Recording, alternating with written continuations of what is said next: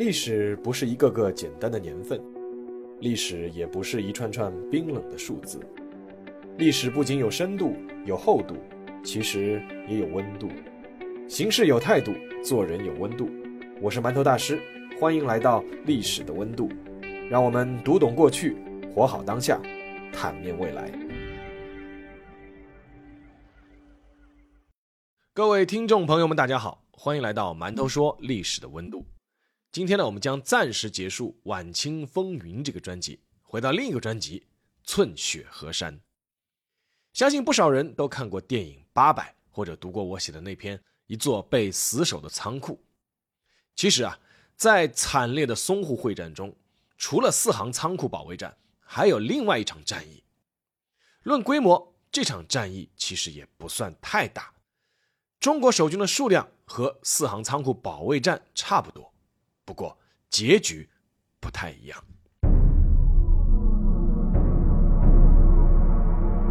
当一九三七年的淞沪会战打到八月下旬的时候，上海的战况已经出现了变化。在苦苦挡住了中国军队的拼死进攻之后，固守待援的数千日本海军陆战队终于盼来了他们日夜渴望的好消息。八月二十三日。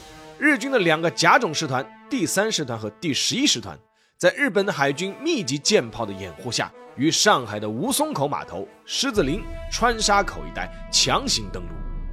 中国守军虽然顽强阻击，但无奈双方的火力差距太大，阵地接连告破，最终让日军的大批增援部队登陆成功。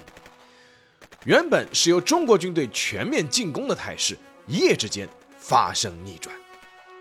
蒋介石知道情况不妙，立刻招来了自己的亲信，时任军政部次长的陈诚，命他组成新的第十五集团军，立刻开赴日军登陆地点，尽全力阻止敌人进一步突入上海市区。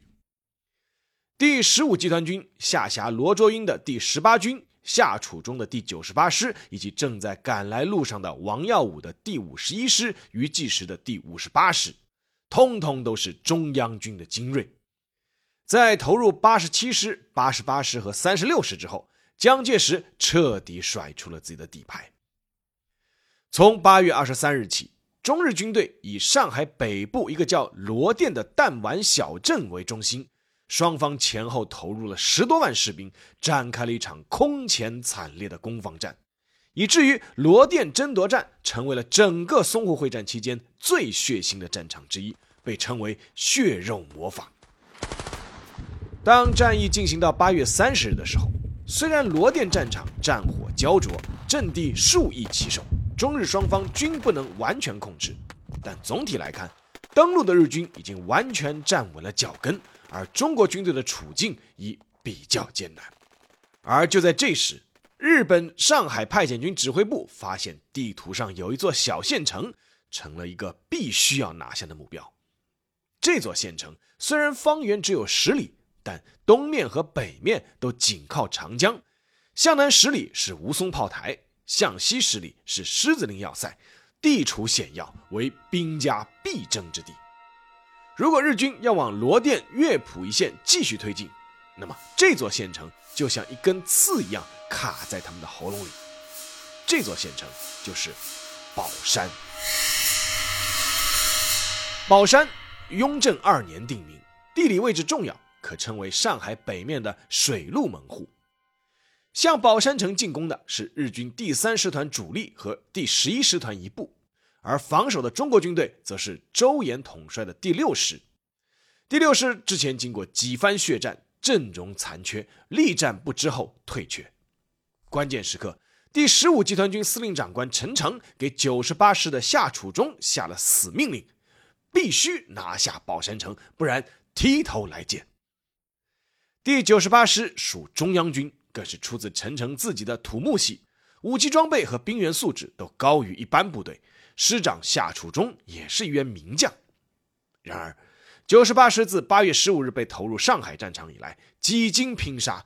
奉命转战罗店这个血肉模仿后，更是伤亡巨大。但长官陈诚下了死命令，夏楚中咬牙拼凑出一个旅的兵力，在第六师残部的配合下，又夺回了宝山县城。接下来就是必须要守住宝山。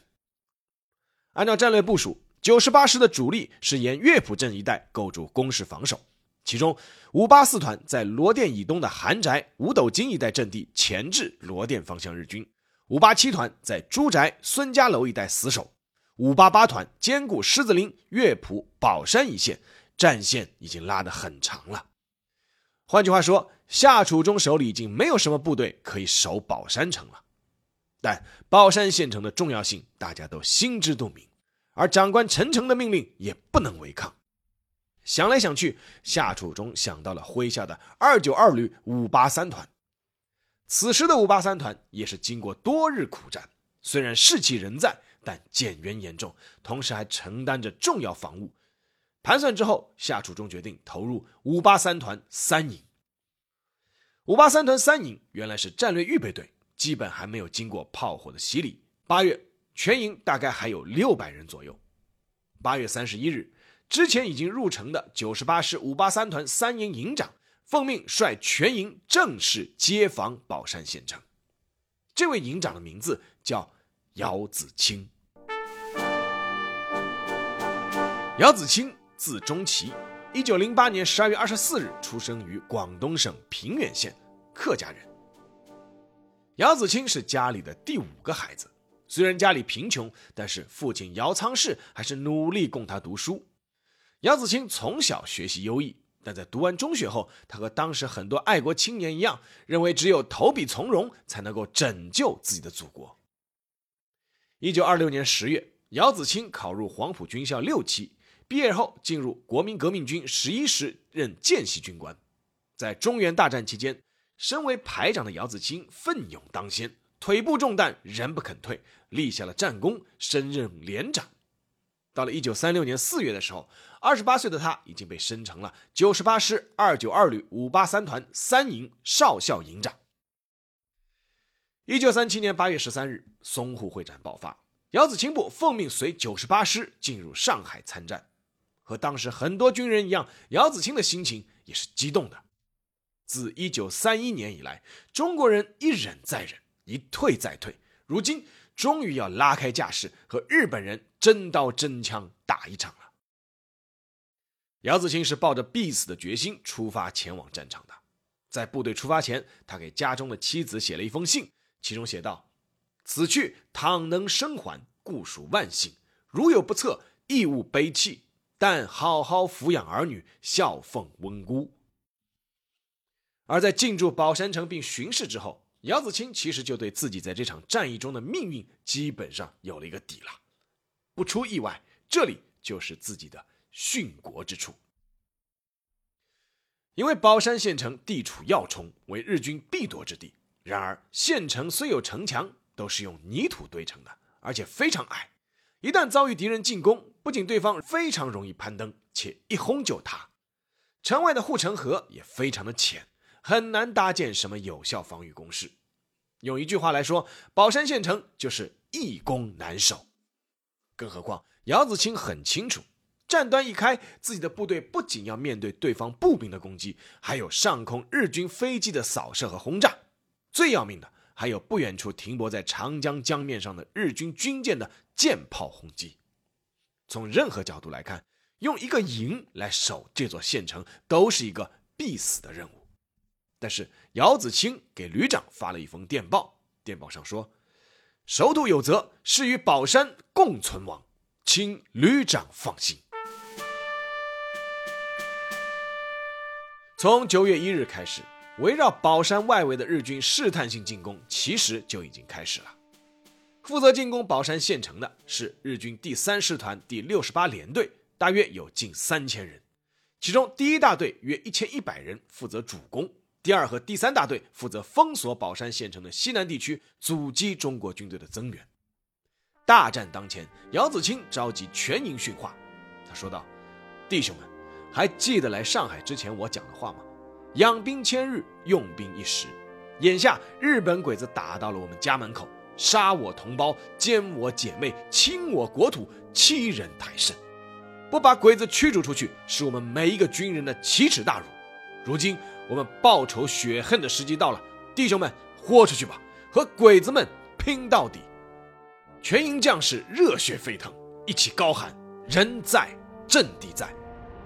然而，面对敌人的漫天炮火和飞机轰炸，一腔热血的中国军人感到的是悲凉和无奈。抛开兵力数量上的劣势，从装备上来说，隶属九十八师的五二三团三营，在中国军队里已经算是装备好的了。除了常规步枪之外，全营还配备了二十多挺轻机枪和六挺重机枪。并配备了一定数量的迫击炮，战士们甚至每人都配备了德式 M 三五钢盔。然而，在配备十二门七十五毫米步兵炮和四门七十五毫米野炮的日军联队面前，中国军队的火力依旧是显得如此的孱弱。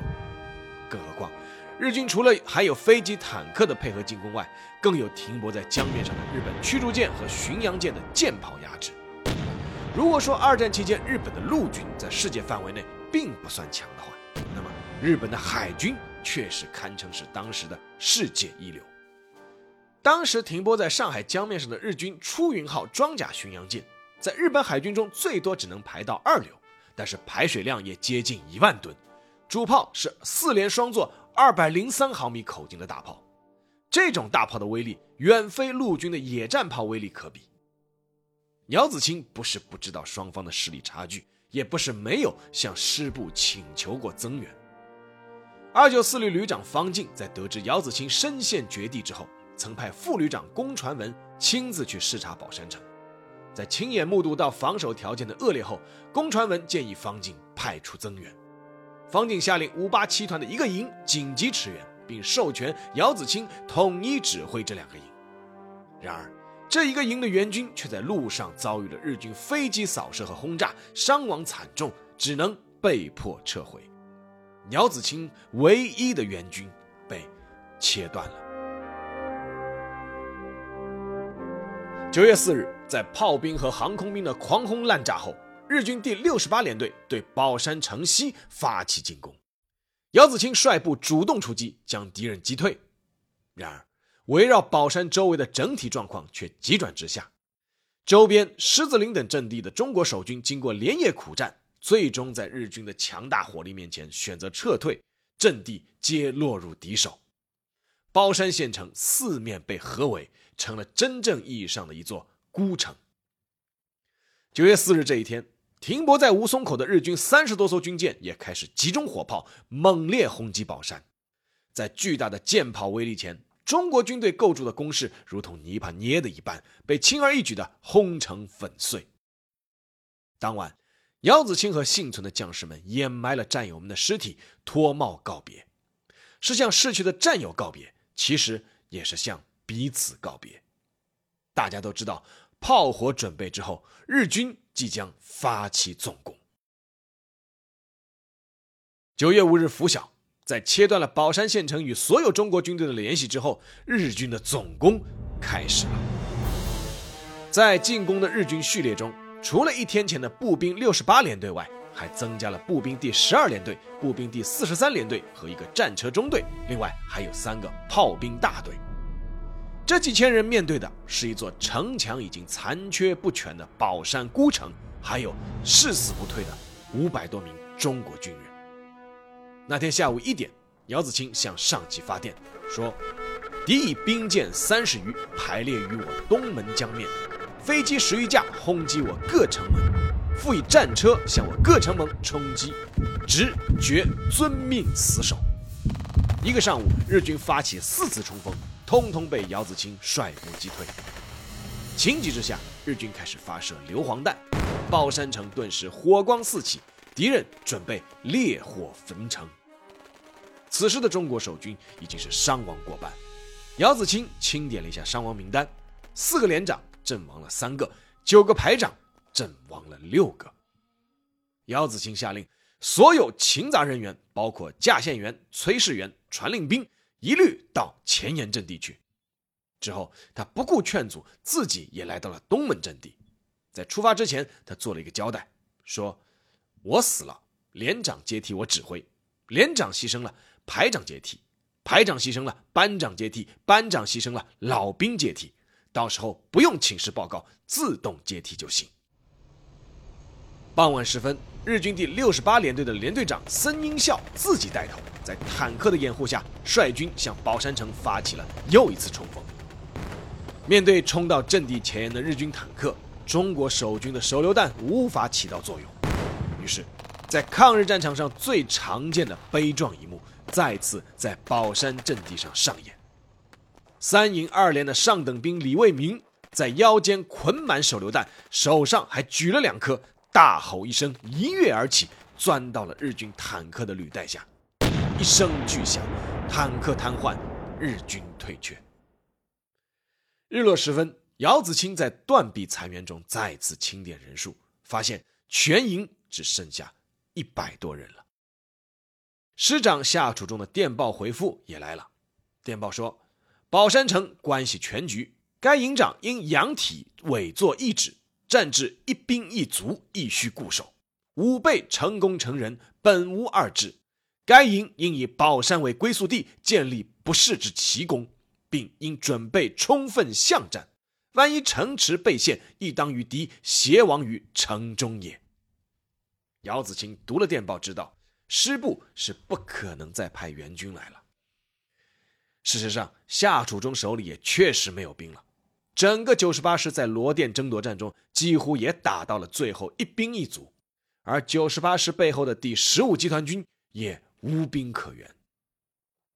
陈诚后来在日记中这样写道：“因该师伤亡过大，仅存五百余战斗兵，夏师长告急请援，而于手中无一兵可援。现该师尚有一营之数，你应有你及营长之决心。这个你就是指九十八师师长夏楚中，以一营挽救全局。如仅剩一连或排，你即以连长、排长自任。总之，系转告所部，无命令决定，始终坚持固守。”而上官亦绝不会使各部做无价值之牺牲，并已有整个计划矣。这个时候，当天晚上，日军的劝降书也被投入了宝山城内。自姚子青以下，所有官兵都将劝降书撕成碎片。当晚，姚子青给师部回电，电报上说：“报誓与敌协王之旨，固守城垣，一息尚存，奋斗到底。”九月六日凌晨，日军的又一波攻击开始了。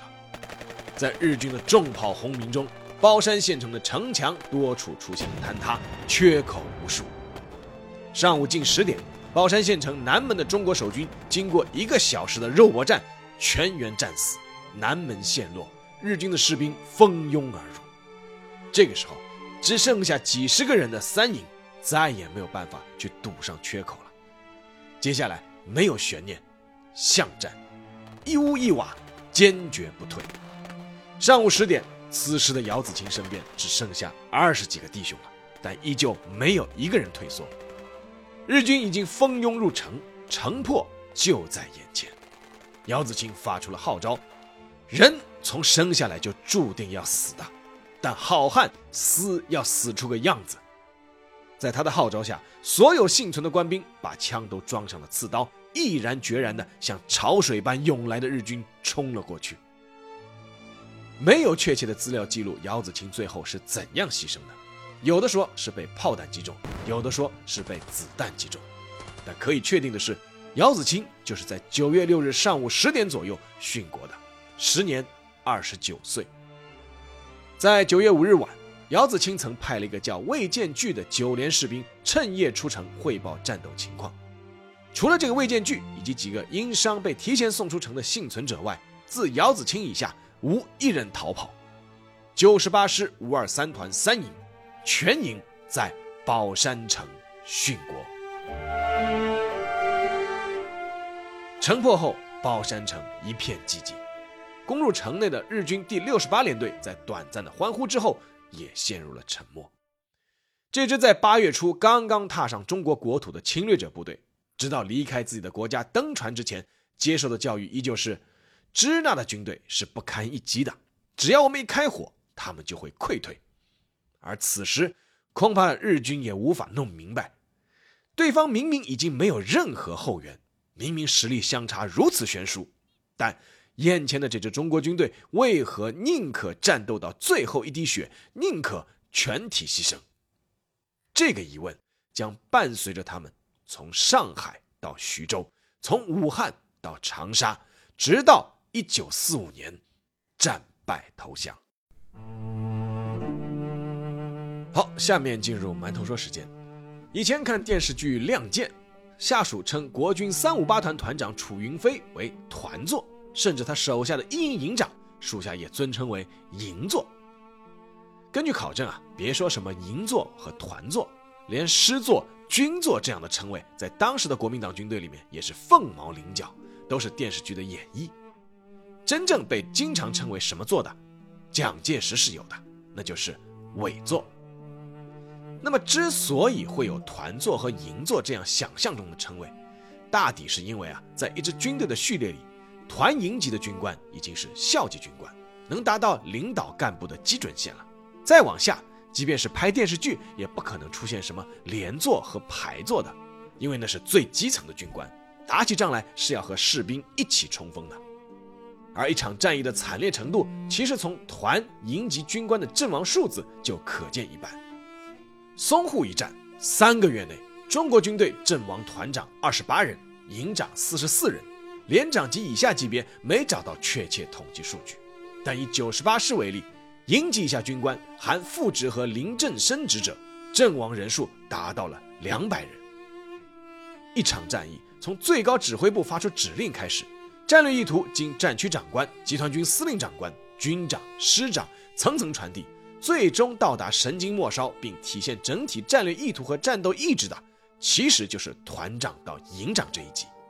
他们上能接纳和传递战略意图，下能在危急时刻率队冲锋。然而，比起淞沪会战中那些军长、师长，那些阵亡的团长和营长里，除了谢晋元、姚子青等少数几个，我们现在还能报出几个名字呢？更不要说那些和战友们一起趴在壕沟里阻击、一起上刺刀冲出去肉搏的连长、排长和班长们了。谢晋元之前他其实也只是个团副，因为率部死守四行仓库，被媒体广泛报道，青史留名。姚子青率部死守宝山县城，最后是惊动了蒋介石，蒋介石称他是石开进士战争之创立。此种光荣哀烈震惊中外，所以说姚子青成为了楷模。他们当然是可敬可佩的，但你我都知道，除了他们，还有太多太多的团长、营长、连长、排长和班长，乃至千千万万的普通士兵，我们已经不知道他们的名字了。但是，尽管我们不知道他们的名字，但历史却不会忘记他们，甚至他们的敌人也不会忘记。在宝山县城陷落的那一天，日军参谋本部派往上海视察的第三课部员西村敏雄少尉就向东京发去了报告。第一条就是，敌人的抵抗实在顽强，无论是炮击还是被包围，绝不后退。从某种程度上说，战争年代中国军队的骨气、中华民族的精神，就是通过这些奋战在最前线的官兵展现的。他们表现的如何，就代表着这个民族表现的如何。或许他们没有留下故事，甚至没有留下名字，但是我们都会铭记。莫愁前路无知己，天下诸人终记君。致敬，再致敬。